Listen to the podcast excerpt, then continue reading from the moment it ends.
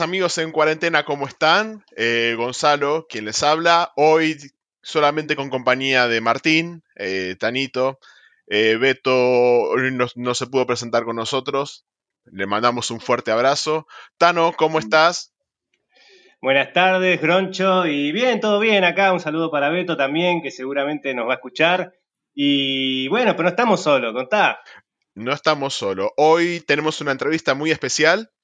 Dos invitadas que allá por 2007 emprendieron una aventura realmente increíble. Eh, conozco muy bien a una y cada vez que me contaba de ese viaje realmente me hacía sentir esas experiencias y esos momentos que vivieron. Eh, por lo que me contaron, todo comentó yo con encuentros de acción católica, se cruzaron dos vidas, unas casi conocidas que luego serían inseparables. De un comentario al pasar, de la peli del diario de motociclista, eh, a subirse a su propia versión de La Poderosa y recorrer nuestro hermoso país. Vamos a entrevistar y vamos a tomar algo con Cheli y con Vale. Eh, por favor, eh, te presentamos. Hola, ¿qué tal? Eh, bueno, yo soy Cheli, la amiga de Bonnie, ¿vale? Bueno, contanos, y- y- Bien, que no sé. tranqui, tranqui. Eh, contanos un poquito de quién sos, qué haces, eh, y bueno, y ahora vamos a empezar a charlar un rato de, de- de ese viaje con, con Bonnie, que la verdad que siempre eh, fue algo que me, me llenó muchísimo y me llamó mucho la atención. Entonces tenemos un montón de preguntas y un montón de cosas para, para consultarles. Eh, contanos un poquito qué es lo que haces, eh, a qué te dedicas ahora, eh, un poco de vos y bueno, y después vamos con, con Vale para que se presente. Vale. Bueno, yo soy diseñadora gráfica eh, y medio que como que el diseño lo, lo llevé para varios lados. Trabajo como diseñadora gráfica editorial, ha- haciendo libros y revistas y demás cosas.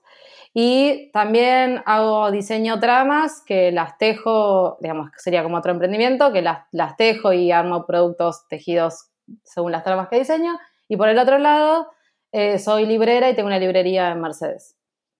Eso sería un resumen bastante acotado de mi vida diseñística. Muy bien, bárbaro. Vale. Hola, buenas tardes. No soy diseñadora. Eh, eh, trabajo con Gonza, de ahí nos conocemos, en una empresa hace muchos años cuando volví del viaje, al mes que volví del viaje. Y aparte, después de muchos años, o sea, nosotras con Cheli nos conocimos en Acción Católica y hace cuatro años volví, así que en pandemia y antes de pandemia estoy como disfrutando y compartiendo con muchos pibes de muchas edades y acompañando vidas de distintas maneras, así que más o menos esa es mi vida. Ella me tiene que bancar, por lo menos antes de la pandemia, todos los días en la oficina. Me quiere mucho, yo sé que me quiere un montón y yo también la quiero. Así que eh, es, es así. A ver, eh, para arrancar, ¿no? Eh, vale me contó sobre esa, e- ese pequeño comentario al pasar de diarios de motocicleta. Y después me empezó a contar sobre el mapa, sobre cómo es que se llamaban ustedes dos. Y bueno, y es todo como fue arrancando el viaje. ¿Quién se anima a contar cómo fue que arrancó todo esto? Como que, cómo antes, de, antes de empezar, Groncho, eh, más, más o menos lo adelantaste, pero lo, lo interesante de esta, de esta aventura que nos van a contar las chicas es que se fueron en un viaje. ¿En qué año fue, chicas? En 2007. 2007, hace ya, bueno, 13 años. Un viaje que no fue un viaje de bueno, me voy una semanita a un lado. ¿Cuánto tiempo se fueron, chicas, de viaje? Diez meses. Diez meses y una semana. Ah, y una semana. Bien, no me bien, saques, siete días. Y más o menos, como, como introducción, como resumen, ¿cuántos, si, si tienen el dato, cuántos kilómetros hicieron en ese viaje? Ah, no, no sé. No, No, no tienen el dato porque es incalculable más no- o menos. no sé. Porque no hicimos un. No hicimos un camino. Eh, ay, ¿cómo decir? No seguimos una línea de camino. eh, porque, como. Bueno, capaz que me estoy adelantando, pero como muchas cosas las hicimos a dedo. eh, era medio, bueno, ¿a dónde vas? Bueno, vamos para allá. Entonces, capaz que íbamos y veníamos como de costa a montaña, entonces es como, no sé, eh, habría que, no sé, no sé Claro, en un momento hicimos San Luis. San Juan y estábamos tipo al lado de Córdoba, pero no, nos fuimos como para arriba y llegamos a Misiones y de Misiones directo volvimos a Córdoba, o sea, sin sentido. Sí. Pero hicimos Está eso, o sea, bien. tres días de camión. Sí, pero ¿te acordás que para ir hasta Neuquén, primero nos fuimos También. hasta como San Julián, no sé, una, Porque del Chaltén como a haciendo, San Julián y de San Julián a Neuquén, una, claro, porque estaban haciendo la ruta 40. claro. La estaban construyendo, entonces no podías ir directo para arriba. Qué, qué, qué groso. Bueno, ahora sí, volviendo a donde iba Gonzalo. ¿Cómo nació esta idea de este viaje eh, gigantesco que hicieron recorriendo la Argentina a dedo de mochileras? Eh, bueno, yo inicialmente fui la que tuve la idea inicial. eh, yo siempre quise, no sé si siempre, pero yo creo que después de haber visto la peli esta de Diarios de Motocicleta, eh, a mí me quedaron esas ganas picando de por lo menos conocer el país, no, no tanto ¿no? como hacían los chicos, pero... y mi viejo, él se había ido como de joven también, mucho de mochilero y demás. Entonces estaba mi idea de recorrerlo. Y bueno, un día se lo comenté a Vale, que tenía ganas de, de hacer un viaje así. Y, y bueno, ella lo tomó como, como proposición. Y, y arrancamos a planificar. ¿O no? ¿Cuánto? Va- Vale, vale eh, hace Vale, dice como que, como no. que no. A ver, ¿por A qué ver. no? ¿Por qué A ver, no? Claro, cuando ella me lo dijo, yo dije que no. La me dije, pero hay que dejar el trabajo de la facultad. No, ni en pedo. ¿Por qué me lo dijiste? Ella me dijo, no sé, me surgió, pensalo. Lo pensé, Vale, charlé con mi mamá y ahí empezamos a planearlo. De hecho, tengo el día que empezamos a planearlo porque mi mamá me regaló un cuaderno. Tengo acá que dice 3 de mayo del 2005. ¡Wow! Mirá, dos años Esa fue la primera cena, Sí, para- porque ahí todas las semanas nos juntamos a partir del 3 de mayo, por muchos años, pero previo al viaje, todas las semanas, creo que los martes nos juntábamos para planearlo. Después Sí, cambió los jueves. ¿O no? Ahí está. Puede ser, sí. Qué lindo, sí, porque es decir, no hay, no hay ningún trabajo que te dé 10 meses de vacaciones, por lo menos que yo conozca. Y, y también, la- eh, si estás estudiando, es prácticamente un año sabático que te tomás de- de- del estudio. Igual vale la pena hacerlo, ¿eh? A cualquiera que Sí, tenga la edad, sí, para, sí. no importa la edad, que cualquiera que quiera hacerlo, vale la pena. Dejar algunas cosas para conocer cualquier sea el viaje que hagan. Y, mm, y bueno, estuvieron más o menos dos años, se juntaban todas las semanas. Y, y bueno, ahí fueron. eh, pero igualmente, por lo que me, ya me adelantaron, iban yendo un poco a donde la llevaba el viento, un poco. Tenían algo planeado, pero iban a donde. Entonces, esos dos años que planearon, ¿qué, qué planearon exactamente? ¿Qué era lo que realidad- planeaban? En realidad planeamos que cómo iba a ser el camino. Nosotras no íbamos a hacer dedo, eso estaba definido. No se hace dedo en ningún momento del viaje. Eh, y habíamos marcado todos los lugares a los que queríamos ir, posibles lugares donde quedarnos, o sea, primero buscar con quién hablar entre, digamos, no sé si podían ser eh, parroquias, lugares de acción católica, eh, monjas, porque yo iba, yo hice un colegio católico. Entonces, bueno, alguna congregación de, de hermanas que nos pudieran, eh, ay- eh, ay, ¿cómo es? Em, Alojar. Hospedar. eso, claro. Y nada, esto, lugares, eh, familiares, amigos y esto, recuperar, eh, recopilar datos para ver dónde quedarnos y a dónde ir. Eso, ¿no? Pasa que el viaje tenía como una doble idea. La idea era recorrer, pero a la, a la vez no trabajar, pero sí hacer algo por la gente o como, vivir la vida de, esas, de alguna comunidad o personas. Como Entonces lo que buscamos fue voluntariados, claro, que no estaban Claro, tan, ayudar. Claro, y conseguimos creo que dos voluntariados. Después conocimos un montón de lugares, pero así voluntariado posta, uno de un mes y medio y otro de 15 días. Sí. Ah, bueno, está, eh, eso está bueno. Que, que nos cuenten cómo era. Porque eh, más allá de que, de que quizás conseguían eh, un lugar donde dormir gratis, la comida no creo que sea gratis. Eh, bueno, el viaje quizás si, si terminaron haciendo dedo, a- algún viaje gratis tenían, pero tenés un montón de gastos igualmente en 10 meses. Que teníamos la plata justa. Es que el problema fue ese. Sí, yo soy un poco No estricta. Que podía gastar, no podíamos comer. Pero bueno, porque era estricta, llegamos a tanto tiempo, ¿no? Eh, eh. Nos No. fuimos con 6 mil pesos cada una de acá, ¿no? Sí, que Mirá, sí. con Era. 6 mil pesos hoy vas y compras una compra al supermercado. Claro, no, bueno. ni pero siquiera, Thanos. no te Tenés que sabes. comprar los pañales. Cherry sabe, si hay que comprar los pañales, 6 mil pesos no alcanzan. Yo usé de tela, así que hablamos de otros números. bueno, Eh, Y otra, otra pregunta les hago. Cuando se fueron, ¿sabían que ibas a durar 10 meses? ¿O dijeron hasta lo que tire? ¿O, o más o menos? no? ¿Cómo, ¿Cómo era? habíamos dicho un año. Ah, Sí. está bien. Tenían el largo plazo en mente. Por eso llevábamos 12 mil pesos, 6 mil de cada una, porque eran mil pesos por mes para comer. Ta. Por día eran 30 pesos, chicos. No es un chiste, era verdad, ¿no? Sí. 30 Pero pesos por día, con eso tenías que hacer todo. Comer, dormir, moverte, conocer. El problema fue que cuando empezamos el viaje, que lo empezamos a hacer para el sur, nos dimos cuenta que los micros eran carísimos. Entonces, que si los íbamos a hacer en micro, no llegábamos ni a, ni a dos meses, ¿no? Yo me acuerdo que el primer tramo lo hicimos en, en micro y encima por el sur, que son distancias muy largas, no, era, se nos consumía la plata, era, se iba como agua, ¿no? Así que bueno.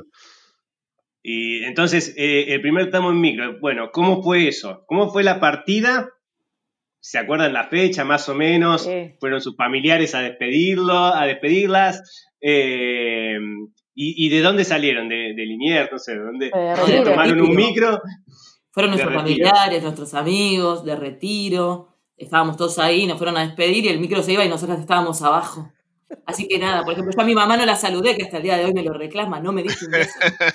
Sí, no me acuerdo a quién estaba como porque estábamos saludándonos, porque era por un año y el micro se iba Ah. de retiro un montón. Y el primer destino era Viedma y la fecha es 21 de enero de 2007. Ah, en Wow. verano. Sí. wow. Mm.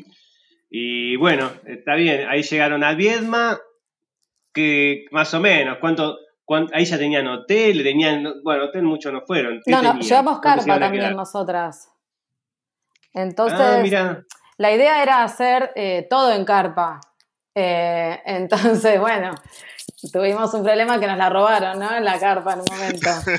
Hay muchas anécdotas.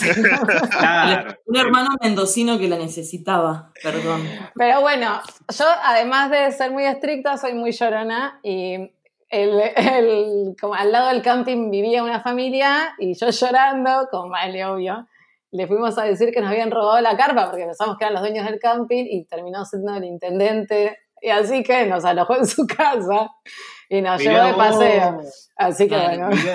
Qué lindo. salió Que bien. conocimos mucha gente así, como que íbamos a lugares y éramos dos pobrecitas cuando contábamos que estábamos viajando hacía tanto tiempo o que el viaje era tan largo, la gente era como, "Ah, ¿en serio? Tipo, los camioneros nos pagaban la comida porque éramos casi pobres, pero a la vez era un re buen viaje. ¿entendés? Y te decían, te dejo con este camionero para que te cuide. ¿Qué haces subiéndote a un camión? Y cuando entrabas a un lugar te decían, andate a esa vivienda que seguro te van a hacer precio. Y así como que la gente te va encomendando. Fueron conectando. Sí, total. conectando. Qué increíble. Pero en realidad nadie sabía que iban a terminar haciendo dedo acá en Buenos Aires, ¿no? Nadie Cuando supo hasta, la hasta que llegamos a Buenos Aires. No, tu marido sí era el único que sabía. Es que porque me escuchó que hablando con un camionero, no me quedó otra que decirle, sí, bueno, estamos haciendo. Hola. Hola, sí, un camionero, ¿qué tal? Qué bárbaro. A, a mí me contó Vale que fue justo un poquito antes de salir de viaje que, que empezaste la relación con él. Sí, seis meses antes me puse de novia. Y- Eh, Y, y se la aguantó bien, muy bien. Sí, Muy bien, sí. un grande. Bueno, yo venía, el compra con el viaje, o sea, yo venía planificando tanto tiempo que me iba a cambiar mi decisión ahora. Claro, en realidad sí, vos lo conociste, pero el viaje ya venía de antes. Total, sí. Porque lo había, venían planeando de antes. Está bien, claro. está bien. Es un fenómeno. Yo desde acá ya le mando un abrazo y brindo con una cerveza, pues realmente se portó muy bien. Y tiene tres noches libres por semana, sí, los chicos. Sí. No. ya está. ya caducó. ¿Ya caducó? ¿Que tenías un acuerdo y todo? No, no, No. mentira, no. No, nunca tuvimos ningún tipo de acuerdo, no, no. Uh, no, no. Hubiera sido increíble escuchar un acuerdo, pero no, demasiado. No, no, la, no. la verdad que es un santo. Se portó un fenómeno, se bancó 10 meses de viaje, no cualquiera. Eh, Así que hiciste muy bien. Eh, Te felicitan. Un montón. Claro, como que. Bueno, yo habré hecho lo mismo. yo también lo banqué yo Claro, claro, eso era mío. Mira, hay una de las cosas que miré y, y miré muchas veces en el, ¿cómo se llama? En la foto que me mostró Val, que es la cantidad de bolsos que llevaron. Ah, fue una locura. ¿Y cómo hacían para moverse con tantos bolsos? Eso pregunto. No, eh, fue una locura eso. No sé, porque cuando queríamos reducir el espacio no, no había nada imprescindible. Prescindible, bueno, sé, eso. Sí, eso. Claro, to- to- todos, todos lo usaron en algún momento. Es Todo. que sí, es que la ropa era, ¿qué teníamos? Tres, cuatro, teníamos tres pantalones, cuatro remeras, ya, ya, ya hubo un momento que no, no teníamos tantas cosas, No, pero todo yo empecé en ropa tuya, porque la mía es verdad. no, se me empezó a romper, la empecé a dejar en el camino mi ropa. Me primero me dejó de entrar, o sea, no me entraba la ropa. Y, y después, bueno, se me iba rompiendo, entonces Vale me prestaba su ropa. Sí. Y, y más allá de, bueno, de, de la ropa, ¿qué otras cosas llevaron? Eh, bueno, me imagino un termo, mate. Termo, mate, guitarra, Ah, eh, guitarra, mochilita mucho. mochilita grande, la carpa, las cosas para cocinar. Marmita, sí. eh, Bueno, el que le robó la Garrafa. carta, le, le hizo un favor. Sí, lo pensamos. Sí, sí, porque la noche anterior nos recagamos de frío mal, la pasamos terrible. eh, así que nos hizo un favor porque le íbamos a seguir pasando mal con el frío que hacía. Eh, Claro, yo, yo pienso, salieron en verano. Sí. Me imagino los primeros días de carpa eran lindos, pero a medida marzo, abril, ¿no? ¿en qué, qué momento perdieron la Pensá carpa? que ese año fue En el que junio. no. Así que ahí Ah. en invierno hizo mucho frío. Claro. Claro. Empezó el invierno, perdimos la carpa y ya estábamos yéndonos para el norte, que viste que en el norte más o menos zafás. En Uspallata estábamos cuando nos robaron la carpa, sí. Sí, igual las noches del norte son fresquitas. Por eso, pero los hospedajes del norte eran mucho más baratos que los del sur, que de hecho al día de hoy, no sé si están, ahora ya se equipararon, pero antes era mucho más barato. Entonces lo que pagábamos por carpa o, y por estar en un host, en un hostel, en un camping, lo pagabas en una casita, una piecita, una, un colchón tirado en el piso en cualquier lugar del norte. Literal, ¿eh? Habitación, casa, un colchón en el piso. Y te cobraban.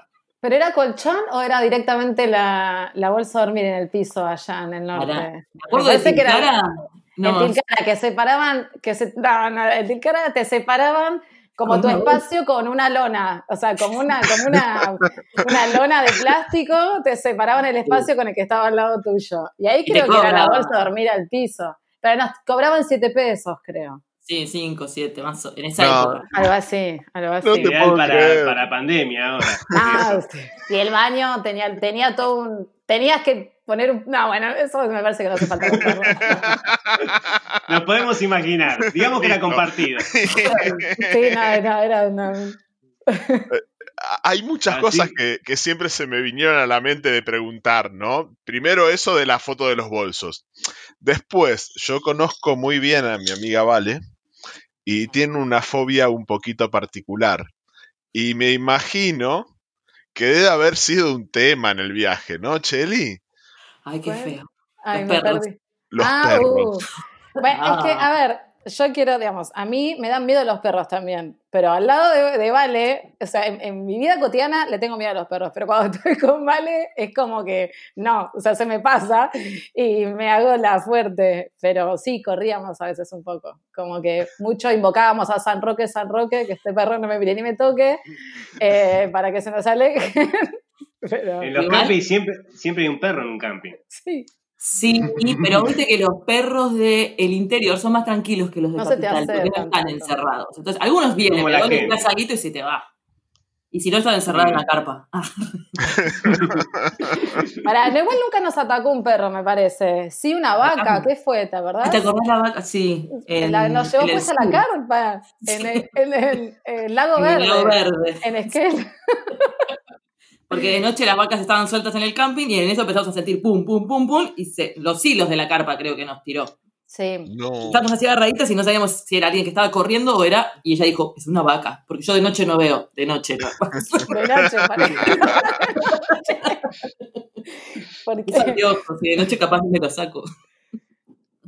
Qué bárbaro, qué, qué cagazo me imagino, por favor. Es que te asusta un montón de. Una vez nos asustó. Sí. Una vez en un lago, no era un camping, era el lago anterior al lago verde en Esquel. Y pusimos la carpa frente a ese lago, que no me acuerdo cuál es, que es el primero de todos. Balausken.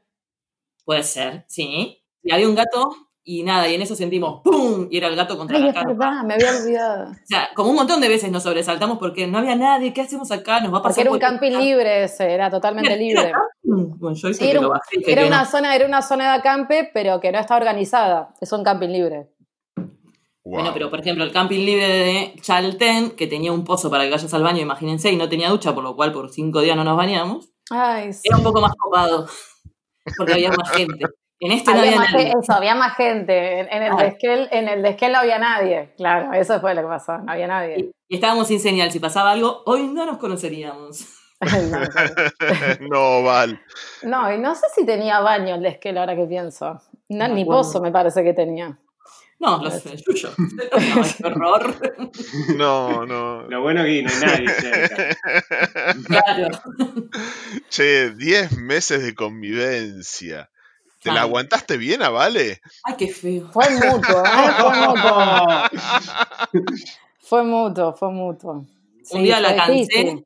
Un día la cansé y me dijo, ¿qué te pensás que sos? La madre Teresa de Calcuta estuvo bien. Porque ella me hablaba y yo era muda. En ese momento hacía silencio. Vos me retabas o me decías algo que no me gustaba y yo te miraba y hacía silencio por horas. Vale podía hacer por horas silencio. No, era incomodísimo. Voto de silencio. Lo sigue haciendo, lo sigue haciendo, doy fe. No, no, pero no creo que por horas. Era imposible. ¿no? No, sí, por días. A mí me pasó por días. Por días.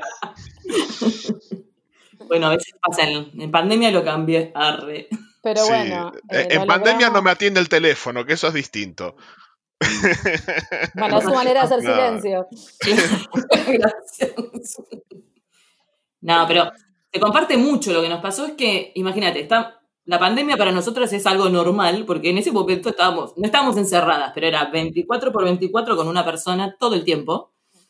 Y lo que nos pasó fue que no no- nos conocimos a los 19, 20 años, por lo cual todo lo anterior de nuestra vida, en el viaje, casi que podemos decir que nos conocemos de siempre porque compartimos mucho de nuestras historias de infancia, de adolescencia, de nuestros traumas, arre, Sí, de todas las cosas que vas viviendo que te hacen a lo que sos, a cómo te comportas. Bueno, imagínate que tuvimos horas y horas y horas para conocernos un montón. Entonces hay cosas que capaz no fuiste parte de esos eventos, pero sí conoces porque la otra te lo contó y casi que lo tenés como en vivo.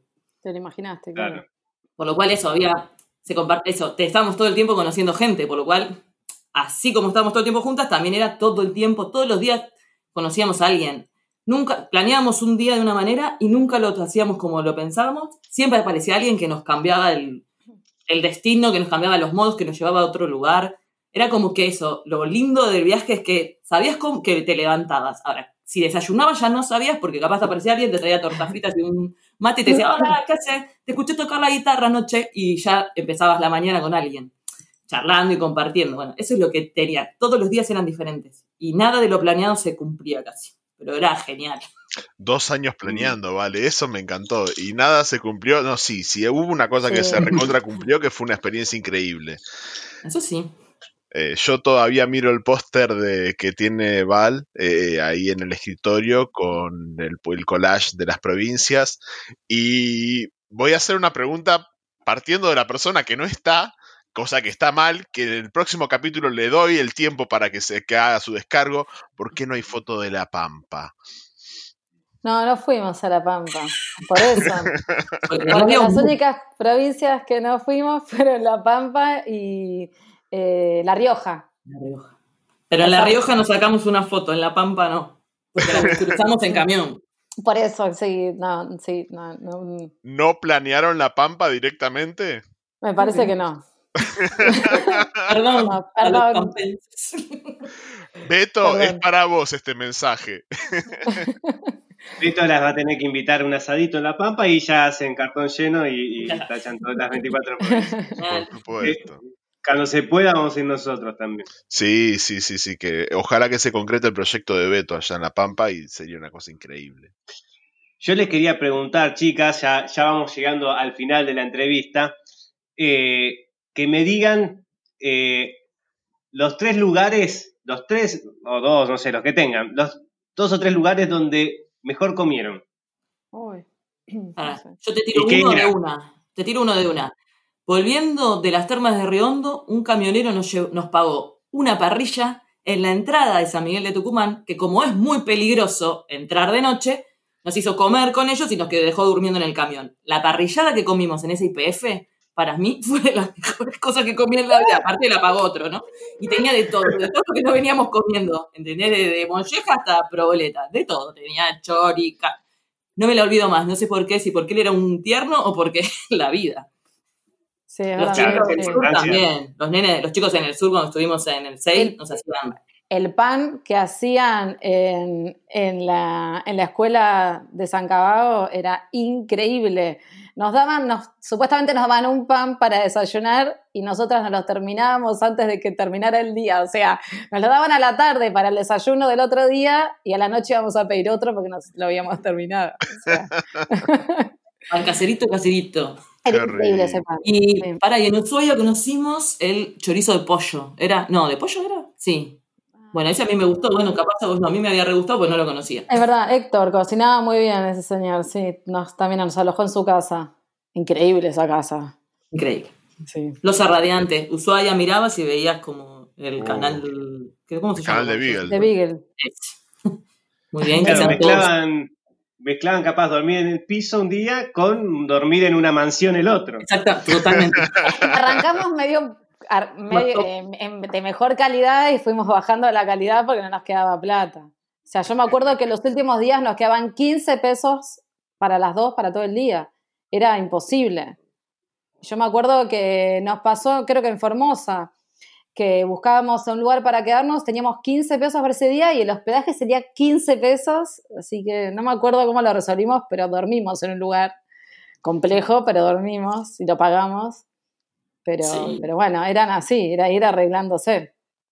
En el sur hubo mucho asado, mucha, para todo lo que es vegetariano, no, no escuchen, pero había mucha carne, mucho, todo el tiempo chivito, un montón de cosas. Cuando nos fuimos al norte había más chala, empanadas, Mucha peña en el norte, pegamos. Sí, mucho. Cuando, eh, tipo, había, viste, peregrinaciones por cualquier cosa en los pueblos y había olla popular y nosotros íbamos con el platito y te daban. Eso, total, eso enganchamos un montón.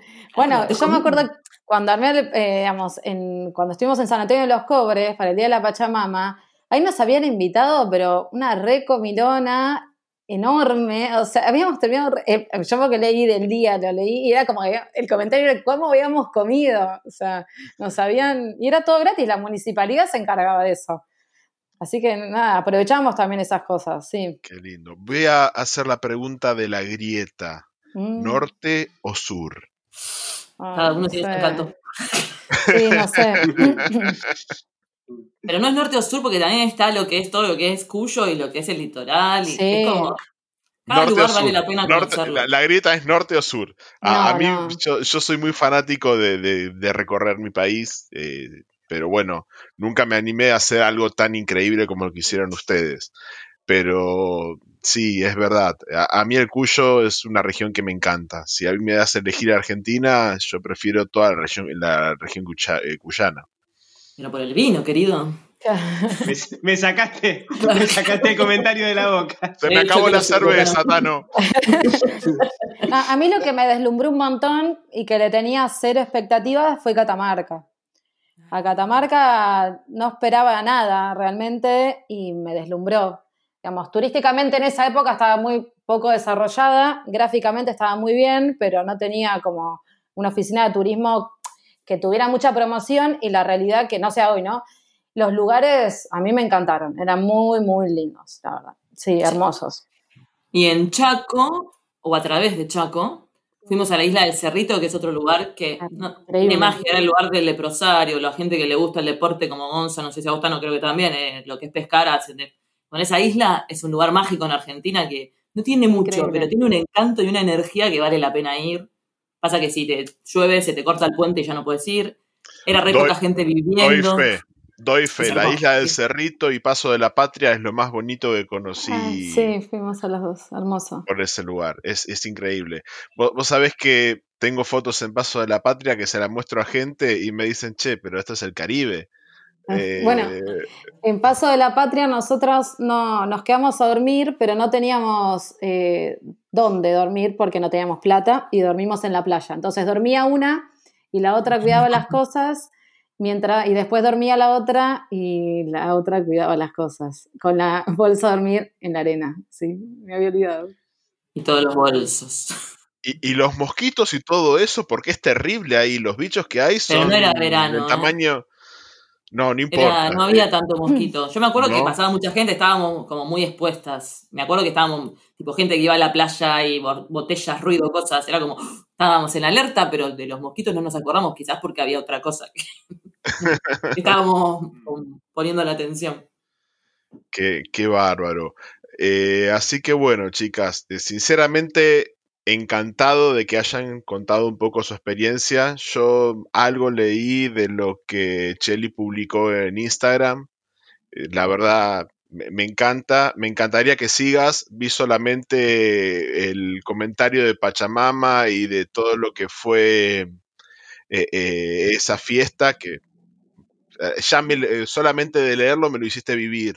Así que, Cheli, Gracias. te comprometo por favor a seguir escribiendo y aparte, bueno, poné ahí amigos en cuarentena, eh, Ah, que así Sí. también nos escuchan a nosotros, te escuchan a vos y esto queda, eh, va a trascender en la historia de Internet. Hoy, hoy sabemos que todo lo que colgamos en la red queda. Va a trascender.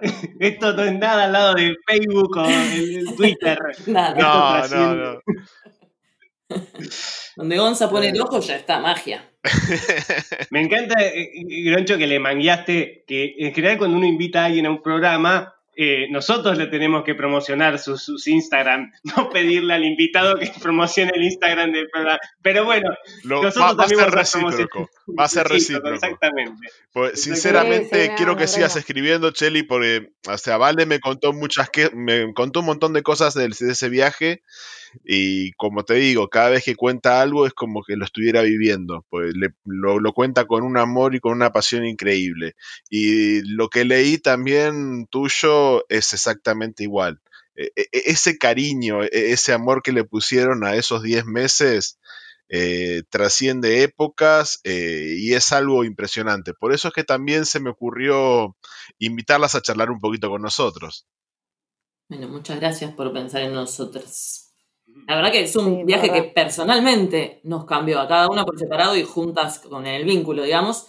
Y esto de decirle a cualquier persona que quiera o que no tenía la idea, pero hay un viaje, hacete un viaje, reconoce tu país. Hay tantas cosas lindas y tanta gente linda por conocer. Te cambia la manera de mirar, de ver, de sentir, de estar, no sé, te cambia todo. Es como que tu cabeza hace un giro de 380 y, y te transforma. Así que lo vale. Así que muchas gracias por invitarnos para compartir un poco de esto, que ya pasaron como 13 años, pero lo contamos y es como que lo estás viviendo de nuevo, porque nos, todo el tiempo nos sigue marcando, hay gente con la que seguimos hablando del viaje, así que, y nosotras, eso, un montón de veces alguna anécdota y nos acordamos algo del viaje, así que lo tenemos como muy presente. Y ahora hay que Sí, nos planificar marcó otro. mucho en la vida. Y más complejo. Planificar otro, estamos en pandemia, Gonzi. Bueno, por eso. Tenés un montón de tiempo para planificar ahora. Claro, a, a favor de Groncho, el otro estuvieron dos años planificándolo. Así que si empiezan ahora, quizás la pandemia, esperemos que en dos años termine. Bueno, para los 30, arre que- Habíamos dicho que en, claro, a lo- los 10, habíamos dicho que a los 10 íbamos a hacer otro viaje y no lo hicimos. Bueno, capaz que más adelante podríamos. Total. Se- sería increíble. hoy las realidades son otras. En ese momento eran unas y hoy son otras. Ya, dejar todo irse ya no se puede, ya no se puede, ya lo hicimos. ¿Viste? Como el pendiente, bueno, ya lo hicimos.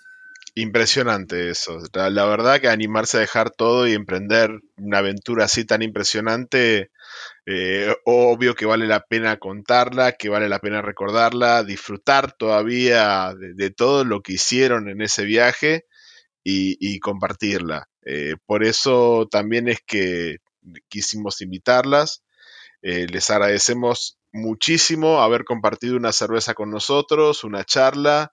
Fue algo hermoso. Eh, es más, cada comentario que hicieron nos hacían vivir también a nosotros un poco de ese viaje, que eso es lo lindo que tiene.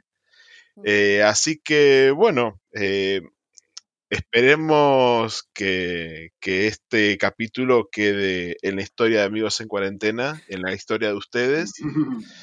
Y yo los saludo hasta el próximo sábado.